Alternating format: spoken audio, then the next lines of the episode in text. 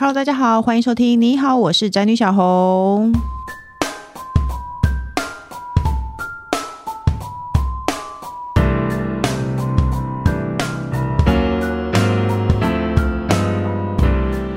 主题是不完美没关系，婚姻人生就是这样，转过身又是新的开始。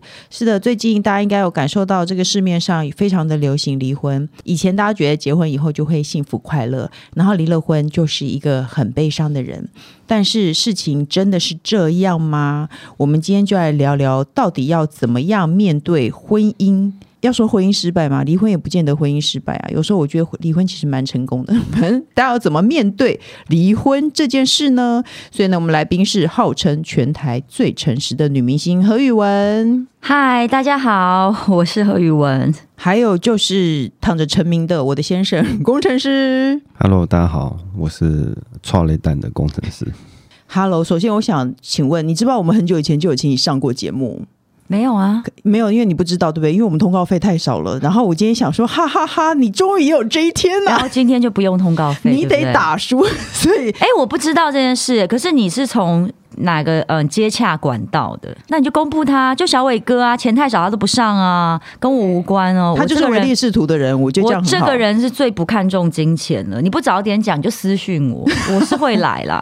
没关系啊，因为我们没有钱，我们也是很尴尬啦。可是今天你不得已要来，因为你要宣传书，所以一开始先让你宣传一下好了，免得我们到底离题都忘了讲了。第一个来这边是我的荣幸，不会是因为出书才来，但是工作都是。真的都是公司在安排的啦。如果如果有一个两万钱的通告跟没有钱 Podcast，小红你选什么？当然是两万通的通告，所以我、啊、我可以我可以接受唯利是图这件事情。OK，但是我老实讲，这本书其实还真的就是跟钱没什么关系，但是跟男女婚姻、两性甚至亲子是有点关系的。这一本书叫做《不完美关系里》，然后可以找到更好的自己，这样子。嗯所以你真的找到了吗？你要你要介绍一下内容啊！你不能只说书名啊。呃，应该是这样说，就是说现在流行的趋势应该是这样，我们就不要讲真正很内在太深的东西。就是现在不流行完美，我们小时候被父母教导一百分才是好嘛。嗯，对对，现在流行是完整，嗯，跟真实，嗯。那其实我自己一直相信一件事情，就是说每个人都有他的。生命的轨迹跟他灵魂的蓝图啦，嗯，如果每个人都追寻一百分，没有一个五十分垫在后面，怎么能显出你的好呢？嗯，所以我我认为大家不是应该像数千年来的教条教的，应该是说大家都要争第一。嗯，那婚姻里面也是这样。刚刚你前面有说嘛，就是其实离婚不等于失败。嗯，其实离婚。把它看淡一点，它就是两个人合不来。嗯，那我这本书，因为它是一本纯的文字书，它其实比较多讲的是分离，就是说是我们人生必经的一个课题。嗯，重点不是为什么分离，而是分离之后你要怎么去处理自己，跟面对我当然是要面对观众，因为我是公众人物，但是其他的人至少要面对公司的同事，或是面对亲友。嗯，那或者是一些比如说外面的。甚至隔壁邻居的眼光，嗯，那所以比较多是着重在说你后面要怎么重新开始你的人生这样子，嗯，哎、欸，我没有想到我这辈子有机会听你讲出这番话、欸，哎，因为我们年轻的时候，工程师你年轻的时候迷恋过何宇文吗？他也不会在你面前讲，是是没有啦，对、啊，但是我还蛮好吃力哦，但是蛮喜欢他唱那个卡通歌，英雄和尚，可你看起来明明比我老，为什么喜欢我唱卡通歌？因为很可爱啊，就像现在看什么叉叉姐姐一样的心情，不一样的心情哦。不要你，我们年轻的时候，我辈的男孩子应该年轻的时候都喜欢过何玉文啊。没有啦，可能喜欢贾静雯吧。没有啦，doesn't matter。OK，就是我觉得你知道你，因为你以前是一个偶像，然后后来开始就常听到你在综艺节目。没有，其实我嗯，我在演艺圈蛮长的时间，有做过很多不同。像 Podcast 也是属于娱乐圈的一环嘛，嗯，那其实我是出唱片最早，嗯，但可能歌唱的不是很好，嗯，其实我后来有一段时间是先接触戏剧，甚至电影的，哦，就是演戏，然后后来才有所谓的主持跟综艺，嗯，哦，因为我对我对于那个玉女、清纯玉女和综艺的部分印象会非常的深刻，那就是因为你年纪够大。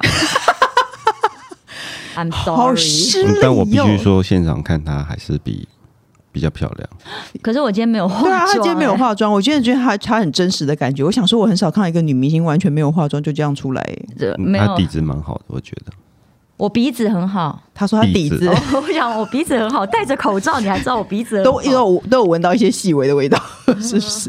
好啦，因为现因为高山峰在你的书序推荐序里说你是全台湾最诚实的女明星，因为你很勇敢的面对自己婚姻，婚姻让你失望。哎、欸，其实我觉得是因为其实有一阵子你常常在我的那个粉丝团出没。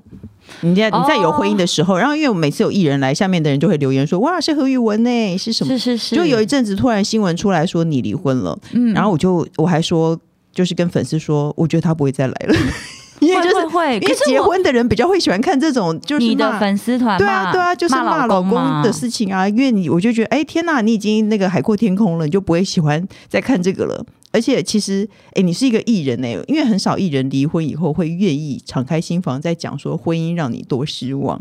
你当初为什么你愿意？我里面没有讲我对婚姻失望，就是我应该讲的是说，婚姻里面有很多不同的面相。嗯，我第一个就是我从来，即使现在，嗯，我离婚之后，我也不反对婚姻，啊，我也没有质疑婚姻。你愿意再结婚？哦，有人敢娶，我就敢嫁。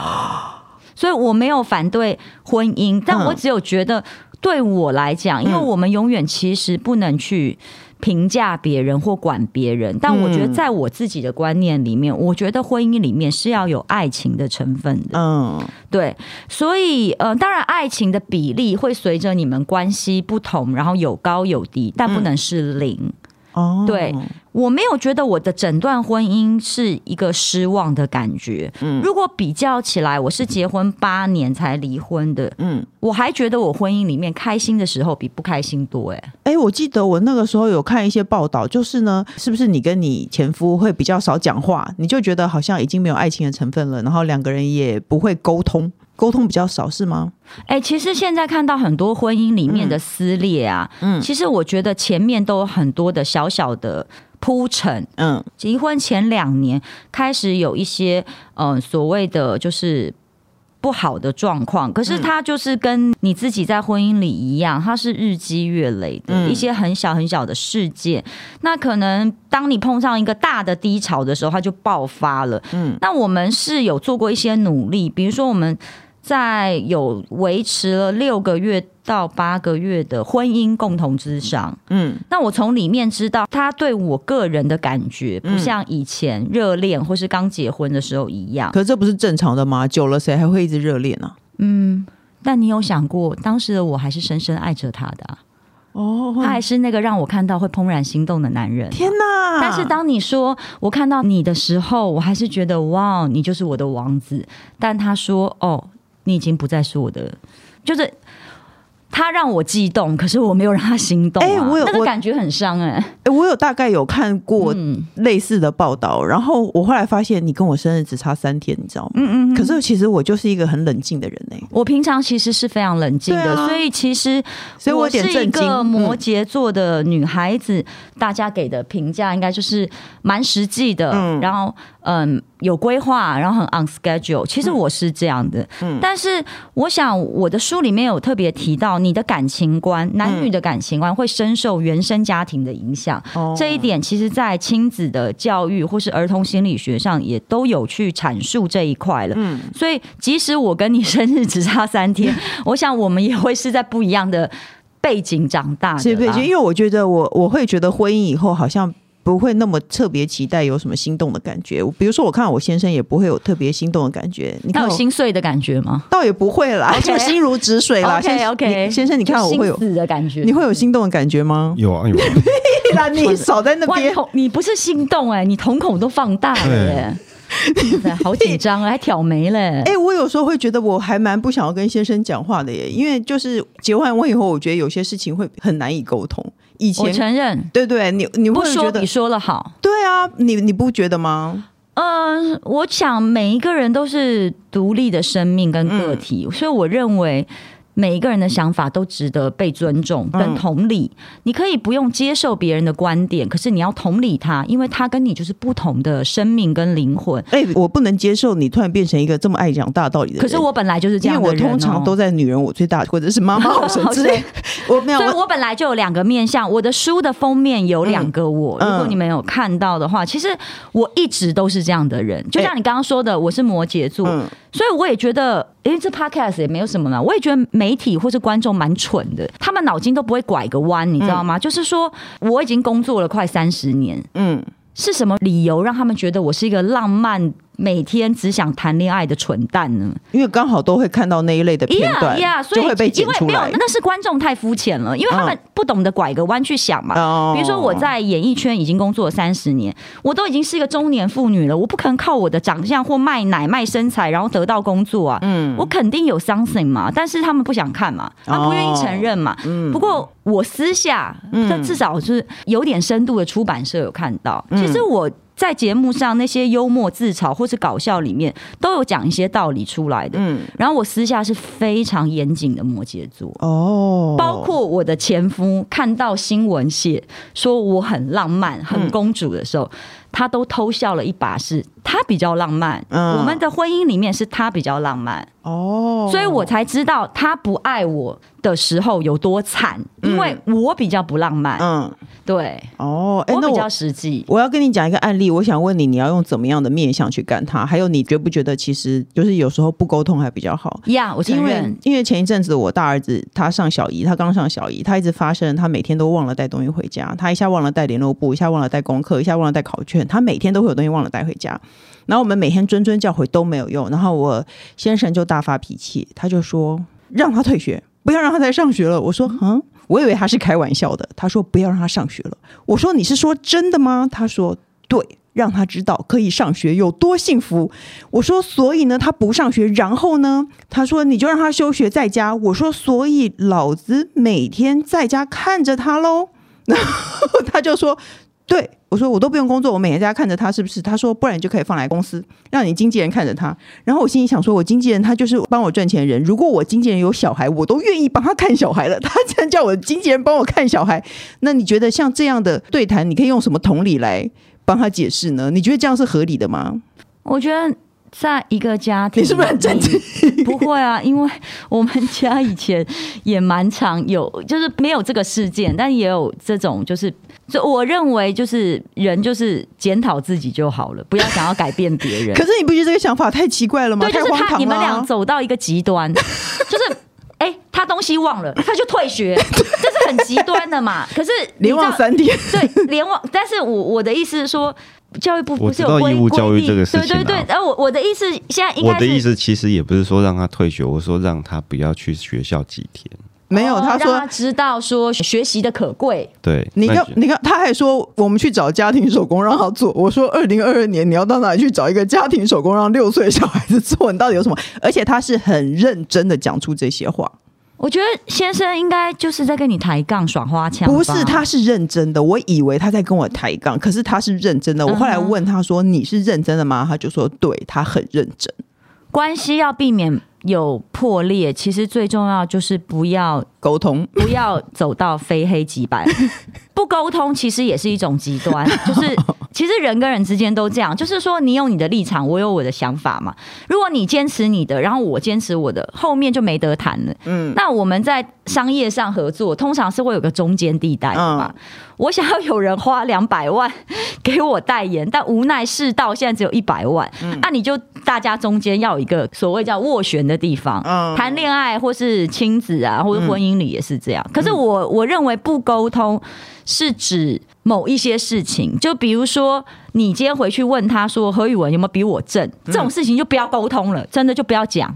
不，说不定他会说我比较正，你干嘛这样？对对对对对对对对对对对对对。你当然说我老婆比较正啊，对对，你在想什么？我就说这种事情的你比较正啊，因为我真的觉得其实是你皮肤是真的很白很好看，但我是说这种事情就是它就只有一种说法，我说不要沟通这种事情比较好，就是我指的是你。不要开口问这种事情。哦，比如说我我问我的前夫说林志玲跟我比较好看，是我很蠢啊？对啊，对，就是说我何必问？不管是今天我拿你跟我做比较，或是我拿林志玲，或是拿他跟金城武比较，都是一个很无聊的事情。嗯，那这种事情我觉得不需要沟通。那你觉得他这？可是我想要知道是当你问对方。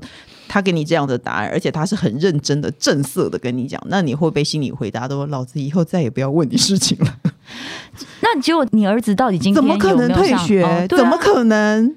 问题是这是不可能的事情啊！我说你怎么会觉得这件事情是可能的？他还很认真跟我讲说：“可能？为什么不可能？”可是他刚刚有讲，他的内心想要说的是，是不是让他几天不要上学？所以他的嘴巴讲的是一个极端，可是他的内心是有弹性的。身为太太，应该把他内心那个弹性抓出来。可是就算几天也不合理吧？几天我觉得还蛮合理的哈，因为小孩只是没有带功课回家，然后你就会让他一个礼拜不要上学。不是的，我不会啊。那我说的是，就是如果我的小孩，比如说不珍惜东西，嗯，你可能就会。跟他说：“你这一阵子不要买玩具啊，这个是有可能的啊。因为这个是 OK，可是因为是上学，嗯，而且我认为，如果你让小孩一个礼拜不上学，他会开心死。反正最近因为防疫嘛，期末考不是今天要考完了吗，所以防疫政策还好了，你就让他不上学三天呐。小孩不上学在家是在整妈妈。”哦，那我来帮你。我其实还蛮喜欢带小孩。你一个女明星，不不，我其实是很喜欢带小孩。没有，他其实不是忘记带东西的问题而已，他就是总是在抱怨学校。哦，OK。对，然后他的抱怨会让妈妈非常的神经紧张或不舒服，这样子。我这所以不是说他忘记带东西，我就要让他不去学校。哦，是因为他不喜欢学校，因为他已经让妈妈不舒服了。OK，所以他是为了你。对，哇，他是为了你，今天他当着我的面讲出了 我比你比我漂亮，而且他是为了你才呛他小孩，可见他有多。我我我直接跟我，我又开始期待爱情了。我我就跟我儿子说，如果你要让我在你跟妈妈之间选一个，我一定选妈妈。所以，我们今天是来这边跟何宇文做婚姻之商的意思是这样，没有，所以好像也可以哦。你看到这个感觉，就是呃，我们当时其实就是有一点点这些故事，就是说。我知道，在我在家里的名次排到很后面，嗯，但我就说一定是有前有后。比如小孩子刚出来的时候，他是一个这么脆弱、软绵绵的婴儿，大家都要把他摆在最前面，因为他的生命很不稳定嘛。嗯，我要讲的是，我们可以讲现在的人有钱有闲，所以注重内在，嗯，注重心灵，然后自我意识提升，因为教育水准提高，嗯，那大家也开始知道，就是。呃，好像注重心灵的结果会让你更富足、嗯、更快乐。嗯，对，因为人的身体不是只有身体的面向，不是只有这些器官，嗯、大家就知道你心灵枯竭，你也会致癌啊。嗯，所以我我认为追求感觉没有什么不对。嗯，如果你追求这份恋爱感，可以支支撑你、滋养你，让你在工作或育儿方面有更好的表现，Why not？哦，对啊，可是后来你也承认，你觉得结婚后不要再去期待爱情，才能让婚姻关系比较和谐吗？就像我书里面，跟我跟媒体，不论是在肤浅的综艺节目，嗯、或者我自己情色的 YT 频道里面，嗯、我讲的都一样。我认为婚姻里面一定要有沟通，嗯。然后一定要有性爱，嗯，性爱不是性行为哦，就是有时候性能量的交流是一些触碰，嗯，或是一些肢体，甚至眼神，嗯，所以我我觉得婚姻里面是要有恋爱感的，嗯，但是你不用在婚姻里每天谈恋爱，嗯，但是恋爱感是要有的，嗯，对，三天一次这样吗？嗯、呃，你说，因为恋爱感很难有啊，你说打炮吗？不是不是，我说恋爱感。恋爱感，恋爱感，跟我谈恋爱的人无敌幸福，我超会营造恋爱感。是怎么营造？你教大家一下。比如说，我是那种晚上可能就是会突然说：“老公，你今天晚上。”有想要听歌吗？他就会说，听什么歌？一休和尚。对，他想要听我可，你想要听我愿意哦。但我就说，今天晚上我可以当你的 DJ。哇天哪！我就会讲这种话，说我可以做你专属的 DJ。那对方应该怎么回应才不会让？因为通常有时候男人回家就懒洋洋的，然后他如果不热情回应你，不觉得很帮他吃啊？我是不是太劲爆了？OK，我可以耶。哦，就是我本来在我在生活里或是爱情里，嗯，就是现实面顾完之后，嗯、我是有闲情雅致做这件事情的。嗯，所以我说，为什么听众或观众没有拐个弯去想，我说的这些东西都是在我工作做完。嗯，然后我有本事把我工作做好，小孩子带完。嗯，然后并且嗯、呃、得到足够的收入去 support 我的经济，嗯、我当然有权利要求爱情跟更好的生活品质啊。嗯，现在谁在吃粗饱？叫你吃每餐吃酱油拌饭，你要吗？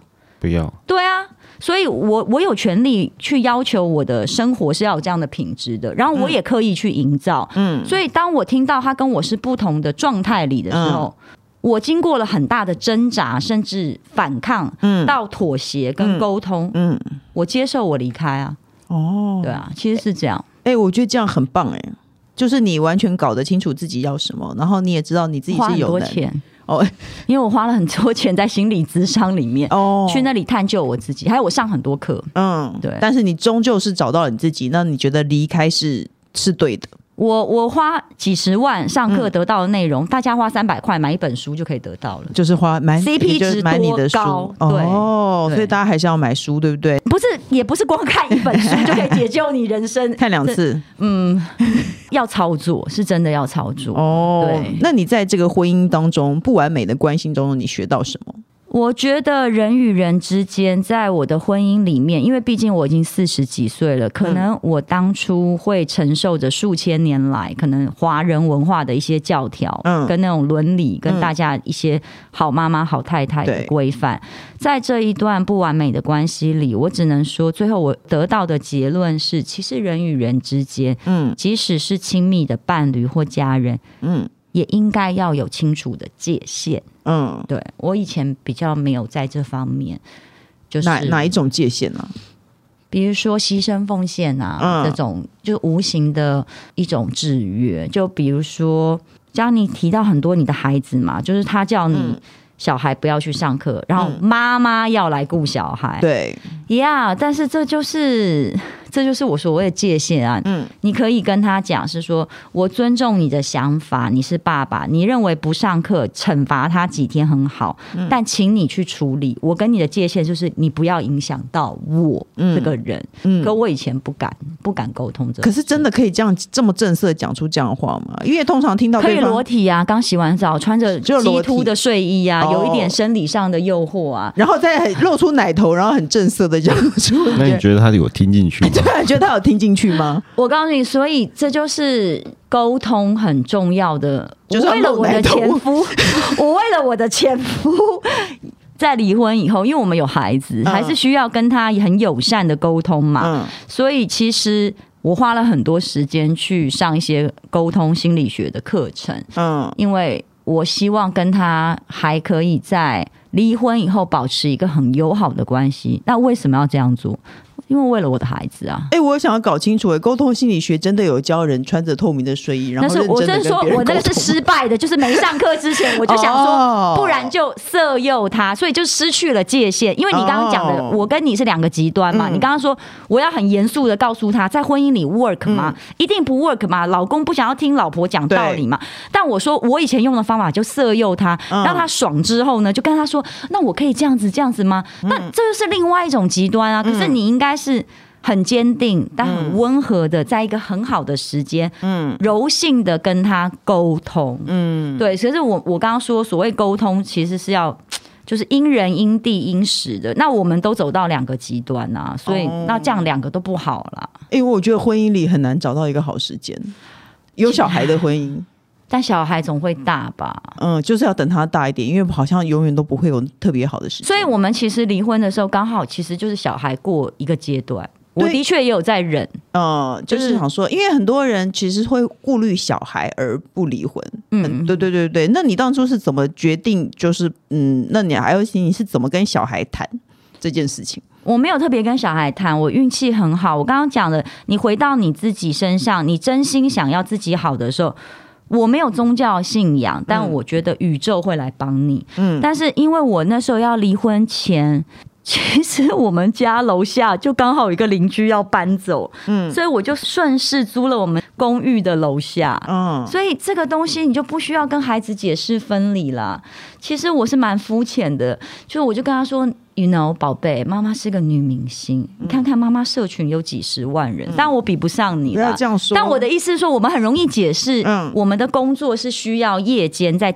做一些事情的，所以我就说，那刚好妈妈也有赚一点钱，不如妈妈就晚上到楼下来。你想我，你就下来。所以我们有经过这个磨合，你说是不是运气很好？哎，我好像之前看报道是说，你们离婚以后还住在一起。没有，我住楼下上下上下，但是因为对外是同一个门，我在想当时不解释也是好像造成一些误会。其实不是，是因为我在离婚前就。开始全面的准备，我们即将会分离这件事。就像你不是说你也是摩羯座，摩羯座最爱准备啦。没错，我在离婚前半年，我就告诉我自己，他一定会要跟我离婚，因为他已经表达了我对你没有爱了。然后这个关系对我来讲是可有可无的。嗯，如果你要争取，嗯，那我只会离开。嗯，那所以我的心碎了跟死了之后，我要重新整理我自己，告诉我自己这是一个事实。嗯，而且我还要原谅他，因为他是孩子的爸爸。当时最伤心的是这个部分，是我知道我必须原谅他不爱我。嗯，然后我也要必须接受所有人的感觉都有可能会变。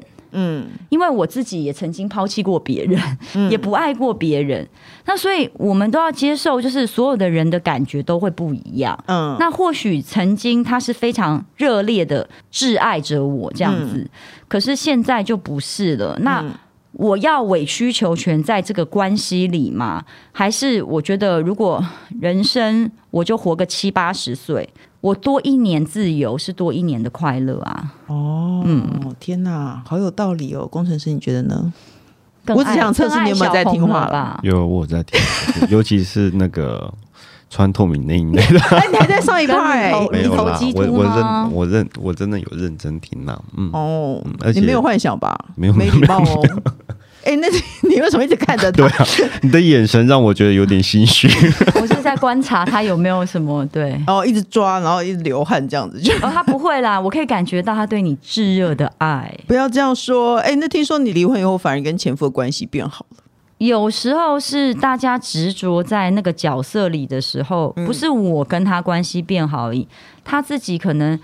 能够坦然说出我求着这个女的跟我结婚，嗯、然后最后他要有勇气说出我不再爱你，他也其实蛮有种的，我跟你讲。所以我觉得不只是我主动示出的善意，我想他的坦诚跟勇气也让我们往后的相处，嗯，反而是一个。助力，因为你当然听到人家不爱你，你会赌烂嘛，是没有错。啊、但是你好成熟哦，对我前夫才会说，嗯，怎么会有人觉得你很公主病？嗯、他说你不是我们家全家最现实的一个吗？他说你就长相啊，你长相吃亏啦。嗯，哎，这是一种赞美吗？对啊，这是一种赞美，就是在对啊，你的长相就是我的公主病啊，看起来就不像这么严肃严谨的人。你刚刚说出大道理，我都觉得我有点吓到。对对对。哦，我在想，所以我是应该要换。小红的脸吗？没有没有，但我觉得这种反差很好。我的脸是性感女性的脸，哪 个这样说是奇怪？不是，但你比较严肃啊。你的确，你的脸是舒淇脸，因为我的脸是性感女性的脸。对，你的嘴唇真的是很多男人会爱的。不要这样说，是不是因为我的脸是可爱脸？对，你的脸是可爱脸啊。然后我穿着打扮都让人觉得你应该是一个娇娇女，或者是就是我也觉得好妙。我常常跟我念书的同学在聊。我念书的同学比较了解我家真实的状况。嗯、我们小时候家里很穷，可是你就长得不像。对，我也在这样。你像千金小姐。我出道的时候，其实这个 information 就是一直有散发在所有的媒体里面，嗯、但是不知道为什么大家都不觉得我是出身贫困的人家，因为我十六岁就开始工作养家了。嗯，然后我就想说。这样的人怎么会每天会只想要谈恋爱？我应该每天都只想，我们我妈妈，嗯，跟我前夫，嗯、或是跟我交往过的人，他们都觉得我是现实鬼哎。然后媒体跟观众，嗯，或者是想要追求我的人，嗯、都对我有一个假象。然后我其实有点困扰，因为我现在灰单了嘛。然后我新的男生要追我的时候，吃完一顿饭他就会退出。为什么？因为媒体把我塑造的太太太，太公主太。对，我我是一个非常典型的摩羯座，所以就是就请他们信这样子，我觉得我很理性。他他连说教的时候都是会露出奶头，他理性的露出奶头，然后说教。他在面对他的就是感情的时候，我又觉得他很我很小女生了。对，对我在面对我喜欢的人，的确是是有那个小女孩跟撒娇的部分。那我说这个跟。星座应该无关，是因为我小时候没有爸爸，我也没有哥哥，我是家里的长女。那太小出来赚钱，然后养家之后，我就会有一种就是，如果有个男人可以依靠的时候，我就会觉得啊、哦，我想要变成小孩、小女孩。哦但是除了那些之外，你问问看小伟，我有多强势？哎、欸，对，我可是其实我会觉得，在婚姻里很容易把女生变得很强势，因为和还是我家的关系，还是我不知道所有婚姻都是，还是因为你性感的嘴唇造成。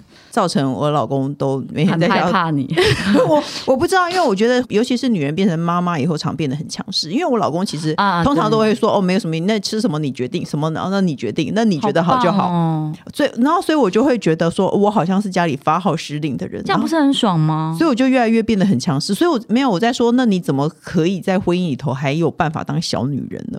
应该讲，我的本质不是小女人，嗯、我是比较讲求。平衡跟平等的，哦、嗯，但可能就是我的长相跟我这种，比如说没有父亲，就是的原生家庭的缺憾，嗯，然后我一直期待有个哥哥，所以我跟我的另一半都很会撒娇，哦，他可能也跟观众一样，变得久了变得无脑，嗯，就觉得我是一个笨蛋，哦，所以我大部分都听他的，听久了，我就夜深人静的时候会想说，他好像忘记。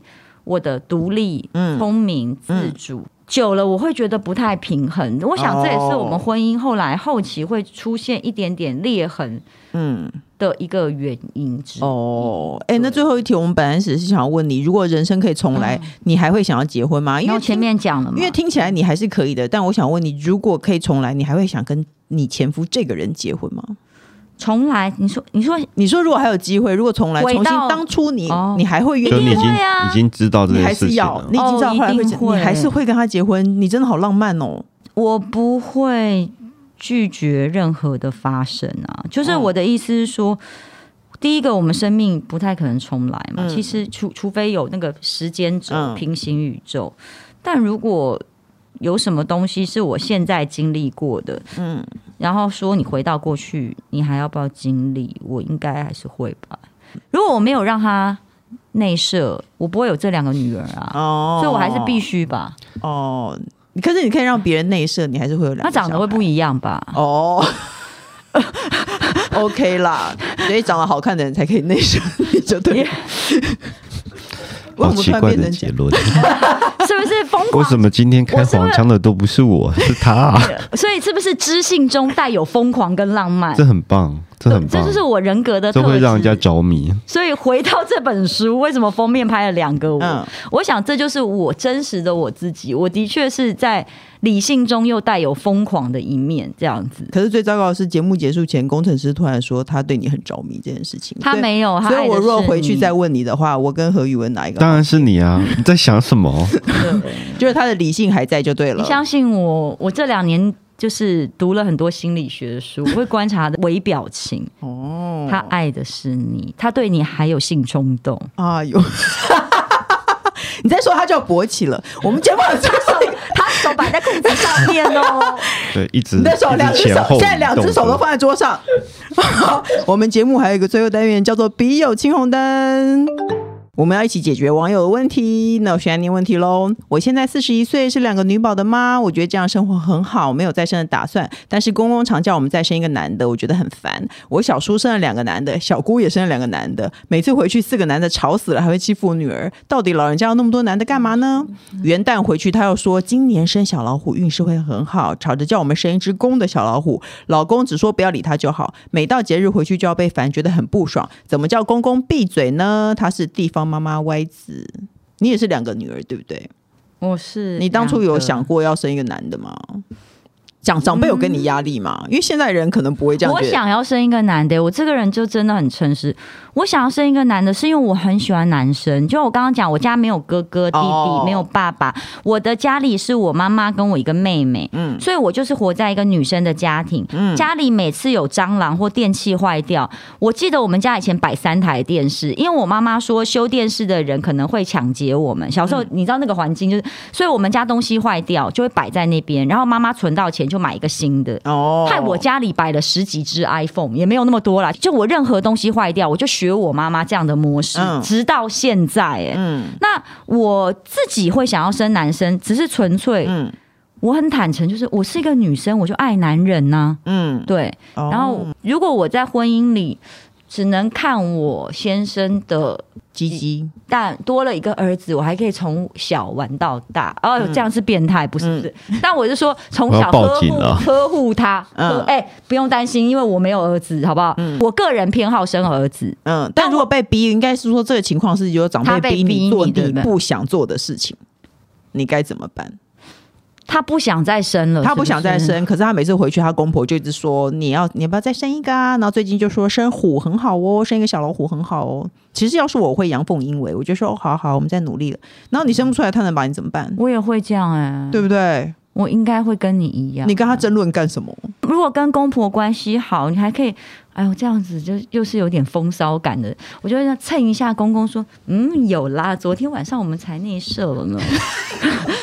你还会跟公公说内射这个字吗？对啊，我说啊，放心，公公，我们昨天做了功课了，这样子，嗯，那这样就好了。对啊，其实我也是这样，因为你怀不出来，人家能拿奈你何？或者就是说，他可能一直逼你喝补汤啊之类的，没有，你可以叫妇产 科医生帮你开一个，你提早停经啊，或是更年期的症状啊。因为现在四十几岁，我不知道他几岁，因为他二十几岁就没得搞嘛。嗯、那如果是像我们，他四十一啊，他说四十一，他四十几岁，四十一就直接说，我就生不出啊，就是不好意思哦，公公，我去看过妇产科，他说我提早进入更年期前症了，我已经不会排卵了。对，跟爸说，爸，我其实已经不会排卵了。我觉得你很诚实的说出不堪入耳的话，老人家会不知道该怎么办。不不不，他刚才他刚才那个就够强了。昨天我们就内，我没有内射了。昨天我们已经。如果我是那个公哥，我如果我是那个公公，我应该就傻了。哦，嗯，哦，就说，那你就直接说，嗯，公公爸，我们一个礼拜都有做两次功课，这样子。然后我说，那有没有就上天决定，不要找我们问。我告诉你。现在人哦都很依赖专家，我觉得就是说医生去说。哦，要是我都会找医生去说，哎，要是我就一直骗他，我就说有啊，那是怀不怀我也没有办法，嗯，对啊，不然怎么办呢？那切记，我觉得禁忌应该是不要提到他儿子。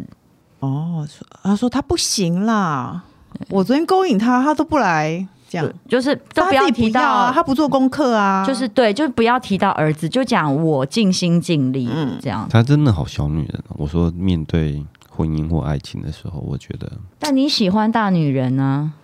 你干嘛这样？我告诉你，那那你就是跟那些人无脑的人一样了。其实我在家里也很温和和平静，我只是讲话的感觉很疯狂疯狂。其实我也是温和平静，你也是温和理性的那种。对啊，就是很平静的人啊。OK，但是他还的他的确是。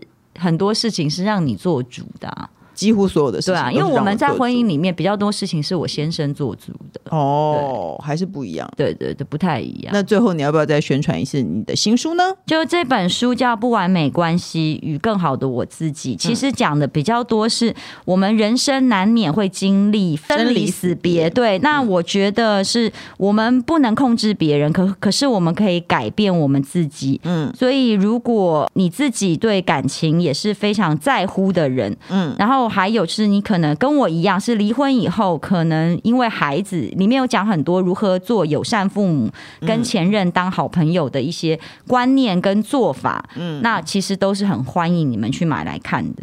因为我今天跟那个宇文聊完天以后，我觉得这本书不是女明星出书，其实已经有点偏向邓慧文老师出书这种感觉，就是很我我 level 差就是可是就是很很心灵，其实是很跟我想的不一样。但是我我里面还是有一些我的疯狂与幽默，嗯、所以你里面还是可以看到一些我的合适幽默跟自嘲在这本书里面，然后用比较浅的方式去讲。邓慧文讲的心理学，总之呢，就是你想看哪一类型、哪一个面向的和语文，你都可以看到哦。那各大平台都能收听到。你好，我是宅女小红，不管有没有固定收听，都请先按关注和订阅我的 Podcast。那请他踊跃留言发问，我们的笔友青红灯除了我以外，还可能会有专家来为你解答哦。今天就谢谢宇文，祝你新书大卖。谢谢，谢谢你，祝你们也谢谢工程师，双手摆在桌上哦。今晚，今晚就是幸福连连，拜拜，谢谢大家。